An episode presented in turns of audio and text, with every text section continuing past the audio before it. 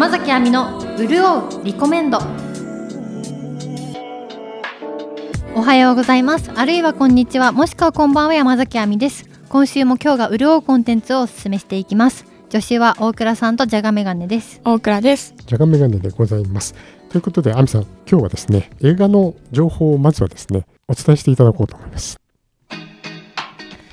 ある優れた俳優の新たな代表作が生まれる。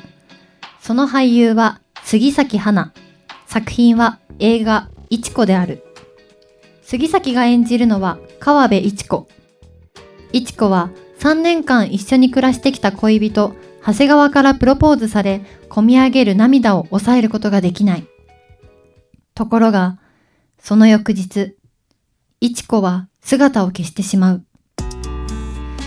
事態が飲み込めずにいる長谷川のもとに刑事の後藤が現れ、いちこの写真を手に尋ねる。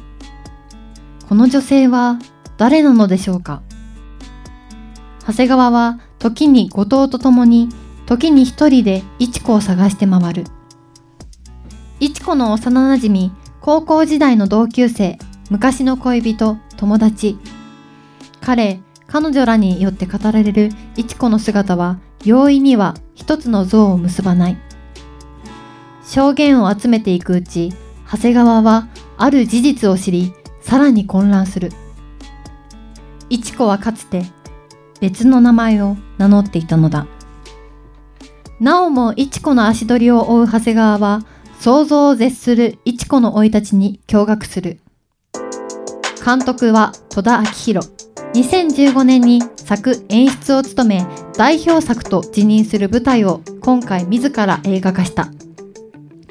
映画化にあたり戸田は黒澤明監督の映画「羅生門」の形式を取り込んだ。登場人物たちそれぞれの異なる視点である事柄が語られていくスタイルだ。そして出来上がった複雑な脚本の中にいるいちこ大切なその役を杉咲に託すことは戸田監督の願いだったという。杉咲はこの作品に精魂尽き果てるまで心血を注いだと語る。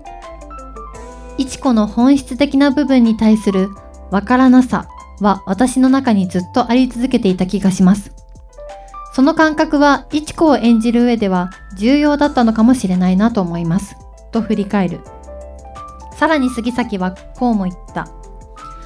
本番中に手が痺れたり、想像もつかなかった感情に到達してしまうような瞬間に何度か立ち会えたことが演じ手として忘れられない時間でした。本番中に手が痺れたり、想像もつかなかった感情に到達してしまうような瞬間に何度か立ち会えたことが演じ手として忘れられない時間でした。すごい引力を持った作品だと感じています。魔性の女、純真、すれっからし、夢見る少女、いちことは一体誰なのか。現れるたびに全く様相が異なる彼女を私たちは目撃する。はい、ありがとうございます。気になる。読んでいただきました。先に言っておくと、この今の杉崎さんの鍵括弧みたいなやつはですね、この映画の作品のオフィシャルなですね、プレス資料をいただいたのから引用させていただきました。ありがとうございます。このいちこという作品は12月8日に公開なんですけれども、杉崎さんといえばもうその何年も前からですね、うん、まあその才能というか、あのもちろん努力もあってのことなんですけど、素晴らしいですよね。その評価が高いわけなんですけど、本当にえー、もうすでにですね、このいちこという作品、例えば映画業界の方々、はい、プラスですね、先日の東京国際映画祭で先行公開されまして、うん、そこで、えー、目撃した方々からもですね、うん、もうあの新たな代表作であるという呼び声はとても高いわけでございます。いや素晴らしい。本当に、全部持ってかれますよね、杉崎さんに意識が。はい、うん、それでなんかその資料によりますとですね、まあその1回目の芝居に全て出し切っちゃうっていうか1回目で出ちゃうからそのリハも相手の顔を見ると涙がドバーって出ちゃったりするから監督さんが見見なくていいですっていうぐらいにそれなんかすごいセンシティブな部分を持って役にのめり込んでいるからで監督さんに杉崎さんがおっしゃったんですって、うん、あの1回目の強度を2回目に出せないですそれが自分の課題なんですって言ったらそうなんですよ。そしたら監督さんはだったらそれでいいですと1回目で、1回目がちょっとピンが合ってなかったとしてもカメラのですね。やっぱり1回目のお芝居の方がいいんだから、うん、じゃあもう1回目を採用しますっていうようなことでこう進んでいったらしいんですけど。そうです何回も同じ感情でやらないといけないですからね。大変なことですよね。大変なことですよ。だってボロ泣きしたりなんかこう怒りで打ち震えたりとかあるじゃないですか、うん、それを何度もやるなんてね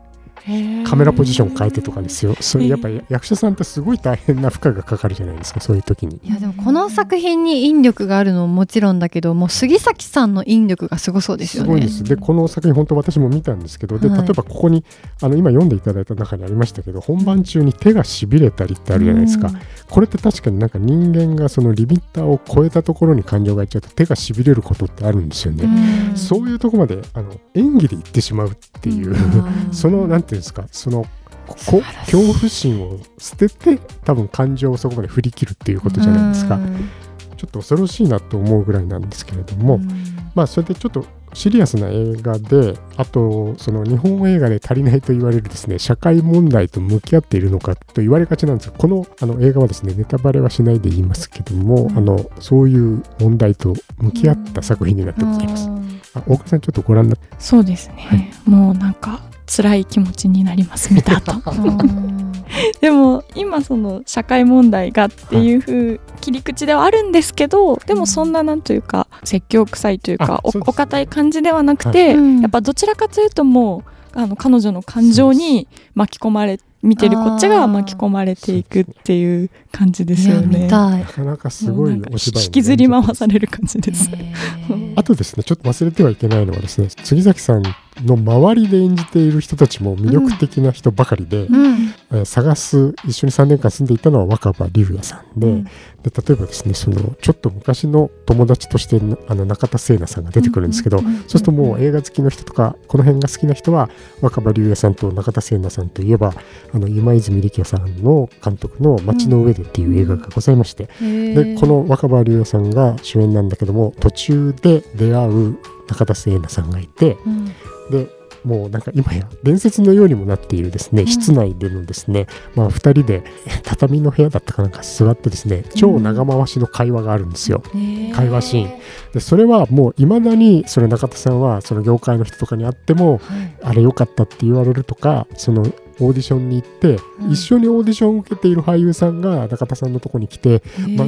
れ見ました？あれ良かったですあのシーンって言われるなんていうやつのどれですか？街の上でっていうのを見ていただければ。見ます、えー、途中で出てきて中田さん本当に関西ご出身なんですけどそこの役もあの関西弁で喋っていてただご本人のまあよそのインタビュー見てるとちょっとだけやっぱりその役に合う喋り方をしてるので自分自身の感じとは違うそうなんですけども